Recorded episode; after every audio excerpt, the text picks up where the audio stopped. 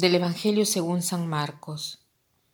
En aquel tiempo Jesús subió al monte, llamó a los que quiso y se fueron con él, e instituyó doce para que estuvieran con él y para enviarlos a predicar y que tuvieran autoridad para expulsar a los demonios.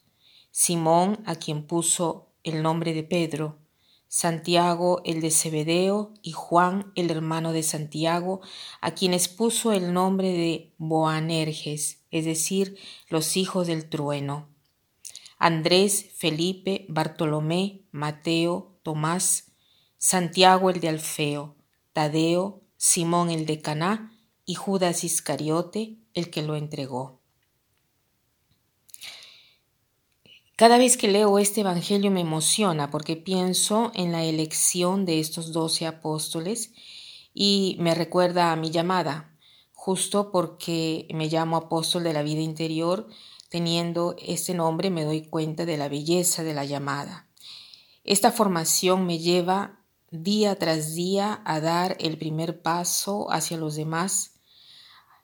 Eh, y a veces estamos eh, tentados a quedarnos nosotros eh, a rezar en nuestro cuarto o de repente si no hubiera recibido esta formación hubiera dedicado más tiempo a la oración y de repente llevando solo la amistad con mi compañera de cuarto, pero habiendo recibido esta formación, eh, mm, cuando, mientras, cuando he estado en el hospital me sentía con el deber de ir eh, de cuarto en cuarto, a hablar con cada enfermo, a darle una palabra confortante.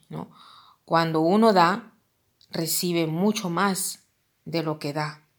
El Señor ha llamado a estos apóstoles a una vida maravillosa y los ha llamado en primer lugar para que estén con Él, en segundo lugar para mandarlos a predicar y después para expulsar a los demonios. Después, em, lo que he visto todos los días en el hospital era que debía de dar a cada persona la palabra de Dios. Y me recordaba las palabras de San Pedro que dice, Señor, ¿a quién iremos? Solo tú tienes palabras de vida eterna. Veía que las palabras que pronunciaba, que son las palabras de la Biblia, son aquellas que dan vida a las personas. Eh, lo que me ha impresionado mucho era ver que las personas se impresionaban con la palabra de Dios y la ponían en evidencia porque no estaban acostumbrados a leer la Biblia. Para Año Nuevo se les ha regalado a cada uno, tanto a los pacientes como al personal, un pequeño turrón con una frase de la Biblia y a cada uno le tocó justo lo que necesitaba. Un joven incluso lo pegó en la puerta del armario donde él eh, se cambiaba el uniforme. Una señora la puso sobre su pequeña cómoda, o sea, para decir que verdaderamente las personas han demostrado que era un tesoro lo que tenían. Después, eh, expulsar los demonios, sí, porque cada vez que suceden diversas cosas, a veces basta la presencia de un consagrado o de una persona eh, religiosa, ¿no? La cual puede expulsar los demonios con su presencia y convierte a la persona más disponible para seguir al Señor.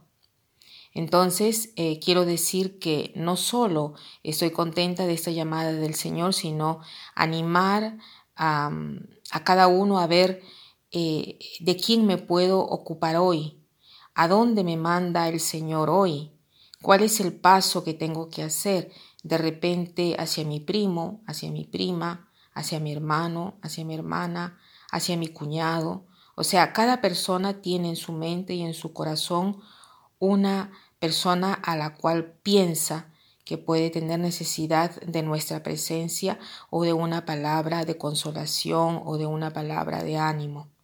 Entonces pidamos al Señor esta gracia de reconocer a esta persona y trabajar por ella. Para terminar, quiero eh, citar esta frase que dice así. La fe nace del escuchar y se refuerza con el anuncio. La fe nace del escuchar y se refuerza con el anuncio. Que pasen un buen día.